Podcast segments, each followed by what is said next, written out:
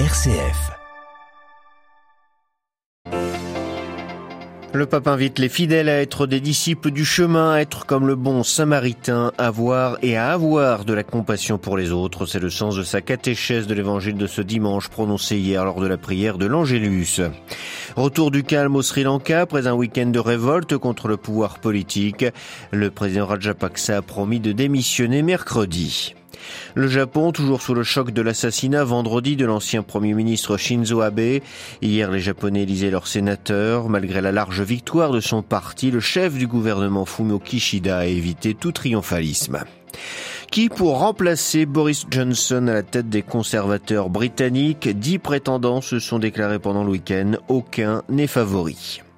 Blaise Compaoré, en exil depuis 2016, effectue un bref retour au Burkina Faso à l'invitation de la junte militaire, ce qui a provoqué un vent de colère dans le pays. Nous verrons pourquoi dans notre dossier à suivre à la fin de ce journal. Radio Vatican, le journal, Xavier Sartre. Bonjour, Angélus du pape François hier midi, place Saint-Pierre. Donc le Saint-Père est revenu sur la parabole du bon samaritain proposée par l'évangile de Luc de ce dimanche. François a invité les fidèles à être des disciples du chemin, c'est-à-dire de marcher sur les traces du Christ en apprenant, comme le samaritain, à voir et à avoir de la compassion pour les autres. Olivier Bonnel. L'évangélista tiende à préciser à travers la parole bien connue du bon samaritain, Jésus nous apprend à nous mettre en chemin à sa suite, tout en restant attentif aux appels qu'il nous lance au cours de notre cheminement, a expliqué le pape. Dans l'évangile de Saint Luc, le Samaritain était en route, même s'il avait ses propres projets, il n'a pas cherché d'excuses et s'est laissé interpeller par ce qu'il se passe sur sa route. C'est ce que le Seigneur nous apprend à faire, a souligné le pape, regarder au loin vers l'objectif final, tout en étant attentif aux étapes que nous devons franchir ici et maintenant pour y parvenir. Être disciple du Christ, c'est ainsi marcher à sa suite et devenir aussi un disciple du chemin, a commenté le Saint-Père.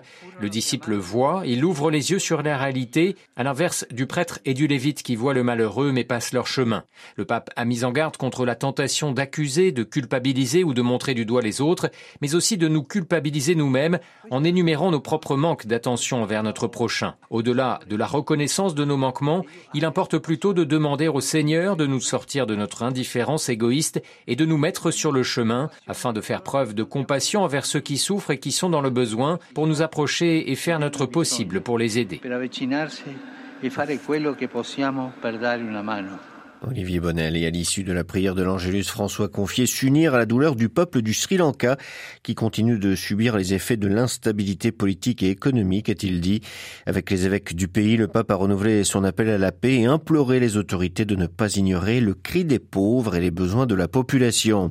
Le week-end en effet été très troublé dans l'île avec la prise d'assaut du palais présidentiel et l'incendie de la résidence du premier ministre. Hier, le calme était revenu à Colombo, la capitale. Le président Gotabaya Rajapaksa a promis de démissionner mercredi. Son gouvernement, incapable de résoudre la crise des réserves de change, a définitivement sombré. Les précisions de notre correspondant Emmanuel Derville. Le Sri Lanka est entré depuis samedi dans une période d'incertitude, un entre-deux dont personne ne sait de quoi il accouchera. Le Premier ministre Ranil Vikremesinghe a promis de démissionner, tout comme le président, c'est donc au président du Parlement d'assurer l'intérim jusqu'à ce que les députés élisent un nouveau chef de l'État et s'entendent sur un gouvernement d'union. Mais il en faudra plus pour calmer les Sri Lankais. À cause de la crise des réserves de change, le pays ne peut plus importer. L'île n'a plus d'essence, plus de gaz, presque plus de médicaments et elle manque de certains aliments de base. L'économie est paralysée. Beaucoup de gens ne mangent qu'un repas par jour. La population exige une amélioration rapide, mais aussi des réformes en profondeur pour lutter contre le népotisme et la corruption qui ont précipité le pays dans cette crise. Sinon, les violences contre la classe politique risquent de s'intensifier. La prise de la présidence a montré que l'armée et la police ne veulent plus protéger l'élite dirigeante. New Delhi, Emmanuel Derville pour Radio Vatican. Autre pensée du pape pour le Japon, dont l'ancien Premier ministre Shinzo Abe a été assassiné vendredi. Le Saint-Père a envoyé ce week-end un télégramme de condoléances au peuple japonais, y exprimant sa tristesse. À la suite de cet acte insensé, François prie pour que la société japonaise soit renforcée dans son engagement historique pour la paix et la non-violence. Shinzo Abe a été tué alors qu'il animait une réunion publique en pleine rue en vue des sénatoriales qui avaient lieu hier. Sa mort brutale a ébranlé tout le pays et même au-delà et forcément le scrutin de dimanche s'est déroulé dans un climat particulier. À Tokyo, Philippe Mesmer. L'atmosphère restait sombre ce lundi, trois jours après l'assassinat de l'ancien Premier ministre Shinzo Abe. Même sa formation, le Parti libéral-démocrate, peinait à se réjouir de sa large victoire au sénatorial de dimanche. Le parti a obtenu 63 des 125 sièges en jeu, mais l'actuel chef de gouvernement, Fumio Kishida, a évité tout triomphalisme. Au soir du scrutin, il portait une cravate sombre et un ruban noir, signe de deuil et puis une minute de silence a été observée avant l'annonce des résultats. M. Kishida a souligné sa volonté de protéger la démocratie, ébranlée par l'attaque contre M. Abe. Il a également promis de mettre en œuvre son nouveau capitalisme axé sur la redistribution.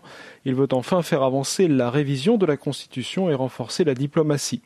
À ce sujet, il devait rencontrer dans la journée le secrétaire d'État américain Anthony Blinken.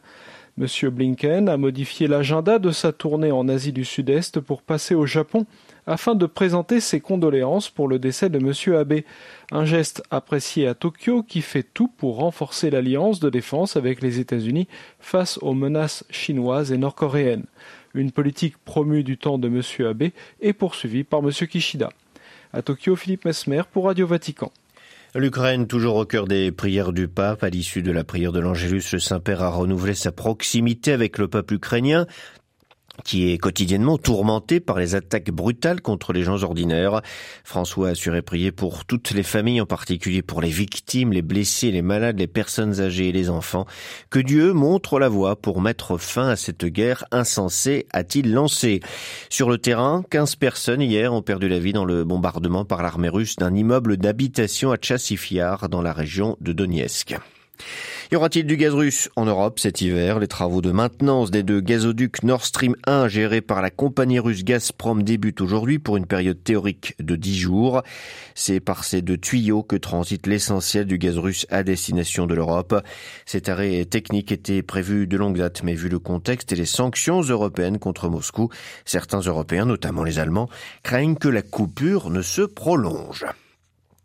Les conservateurs britanniques doivent élire leur nouveau président qui succédera Boris Johnson à la tête du gouvernement et non que l'embarras du choix.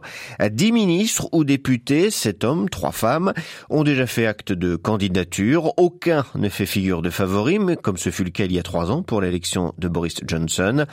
Il avait alors promis d'en finir avec le Brexit en renégociant un traité de sortie de l'Union européenne. À Londres, Jean Jaffray. La ministre des Affaires étrangères, Liz Truss, a été hier soir la dixième députée à faire acte de candidature au poste de leader du Parti conservateur et donc à la charge de Premier ministre. Madame Truss affirme qu'elle réduira les impôts dès le premier jour de son entrée en fonction. À l'instar de ses concurrents, comme l'ancien ministre de la Santé, Sajid Javid, et de l'ancien ministre des Affaires étrangères, Jeremy Hunt, elle s'engage aussi à baisser l'impôt sur les bénéfices des entreprises, à réformer la taxe sur les baux commerciaux, enfin à annuler la récente augmentation des cotisations sociales pour financer les maisons de retraite. Les candidats s'engagent à revenir aux fondamentaux du Parti conservateur, à savoir baisse des dépenses publiques et des impôts. Or, avec Rishi Sunak, le ministre des Finances de Boris Johnson, qui a géré la crise de la Covid-19, les prélèvements obligatoires n'ont jamais été aussi élevés depuis 70 ans. Il va sans dire que tous les candidats mettront en avant leur intégrité et leur valeur après trois années de scandales, d'accusations de corruption et de mensonges. Mais le successeur de Boris Johnson, qui sera élu fin août, n'aura pas la tâche facile. Londres, Jean Jaffray, Radio Vatican. En France, l'INIR, l'instance nationale indépendante de reconnaissance et de réparation censée indemniser les victimes d'abus commis par des membres du clergé, a commencé à verser des compensations à six personnes. D'autres indemnisations seront effectuées dans le courant de l'été.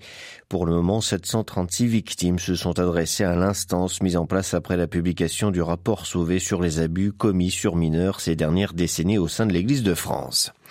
La Libye toujours plongée dans le chaos. Le Premier ministre désigné par le Parlement en février, Fachi Bachaga, entend prendre ses fonctions à Tripoli, la capitale, dans les prochains jours. C'est sans compter sur la résistance de l'autre Premier ministre qui refuse de lui passer la main.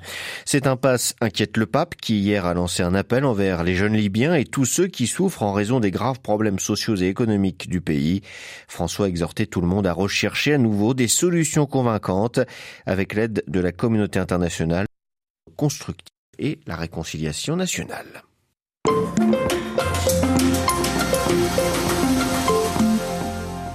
Gros plan ce matin dans notre dossier sur le Burkina Faso. Le retour surprise de l'ancien président Blaise Compaoré jeudi dernier fait polémique dans le pays. L'ancien chef de l'État vivait en exil en Côte d'Ivoire depuis 2016 après avoir été chassé du pouvoir. Depuis, il a été condamné le 6 avril dernier pour son implication dans l'assassinat de Thomas Sankara en 1987. Il est arrivé vendredi à Ouagadougou à l'invitation du chef de la junte, le lieutenant-colonel Damiba, qui avait convié cinq anciens présidents au palais présidentiel. Seuls ont répondu à l'invitation. Le retour de Blaise Compaoré au pays, reparti depuis à Abidjan, fait des mécontents au Burkina en proie à des attaques terroristes meurtrières depuis 2015. Comment interpréter ce retour dans le contexte sécuritaire précaire du pays? Analyse de Seidi Kaba, journaliste, écrivain et spécialiste de l'Afrique. Le Burkina est dans une situation relativement critique à raison de la menace terroriste.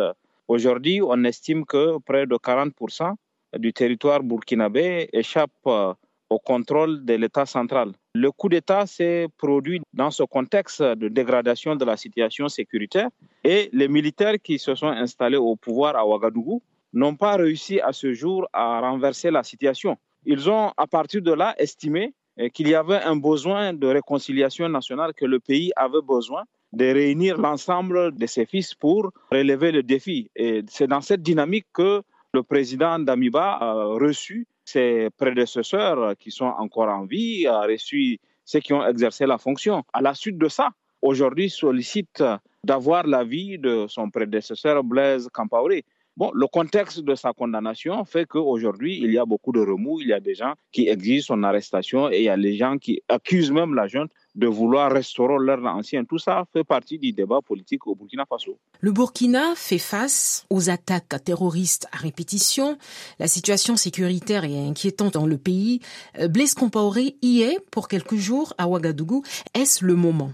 À mon avis, ce n'est pas le moment. Il faut éviter de faire de la menace terroriste un prétexte à tout. Les militaires, au moment où ils faisaient le coup d'État et même après leur coup d'État, ils sont estimés qu'ils étaient en capacité puisqu'ils ont dit que le coup d'État, c'était parce que le président Roch n'a pas été à la hauteur du défi sécuritaire et qu'ils ont pris le pouvoir, eux-mêmes se sont aperçus qu'ils ne peuvent pas faire mieux que Roch. Le fait de faire venir Blaise n'est pas la solution. Et même si Blaise leur donne aujourd'hui un avis, je ne suis pas sûr que cela suffise à renverser la tendance. Du point de vue de l'opportunité, je ne pense pas que ce soit le moment opportun. Blaise a été condamné au mois d'avril il y a à peine deux ou trois mois. Voilà, donc il y a peut-être un autre agenda qui est le leur et qu'ils prennent prétexte sur cette situation sécuritaire pour dérouler leur agenda. Blaise Compaoré pourrait-il apporter une contribution particulière dans le cadre de la lutte contre le terrorisme aujourd'hui au Burkina? Oui, il y a indiscutablement une connaissance des dossiers sécuritaires. Blaise a exercé le pouvoir pendant 27 ans. Ensuite, son pouvoir a eu une implication dans les questions de libération d'otages, dans la connaissance des groupes djihadistes. Il peut apporter une contribution. Je pense que sa contribution, même si elle ne changerait pas la donne, elle peut être utile dans le contexte aujourd'hui que le Burkina connaît. Toute contribution à la réflexion ou à la mise en œuvre des solutions peut être recevable et peut être une bonne chose. De ce point de vue-là, il n'y a pas de débat. À mon avis, Blaise peut être utile, mais est-ce que euh, le fait qu'il soit utile amène à s'affranchir d'une décision de justice, je n'en suis pas sûr. Un retour euh, définitif de Blaise Compaoré est-il envisageable et quelles seraient les conditions? Je pense que telles que les choses se présentent aujourd'hui, l'étape suivante pourrait être celle du retour définitif de Blaise dans le cadre d'une politique de réconciliation nationale. D'autres libérations pourraient être associées à ça pour expliquer que le pays est en crise et qu'il a besoin de tous ses enfants Bon, mais ça, c'est une démarche, à mon avis, moi personnellement, qui me semble très discutable. Il faut que la justice passe avant le pardon. On peut pardonner, mais il faut quand même que la justice passe d'abord et qu'après on puisse voir comment on peut organiser ça. Si Blaise aujourd'hui revient, c'est un déni de justice. Interrogé par Myriam Sandouno Sadikaba, journaliste, écrivain et spécialiste de l'Afrique, était ce matin l'invité de Radio Vatican.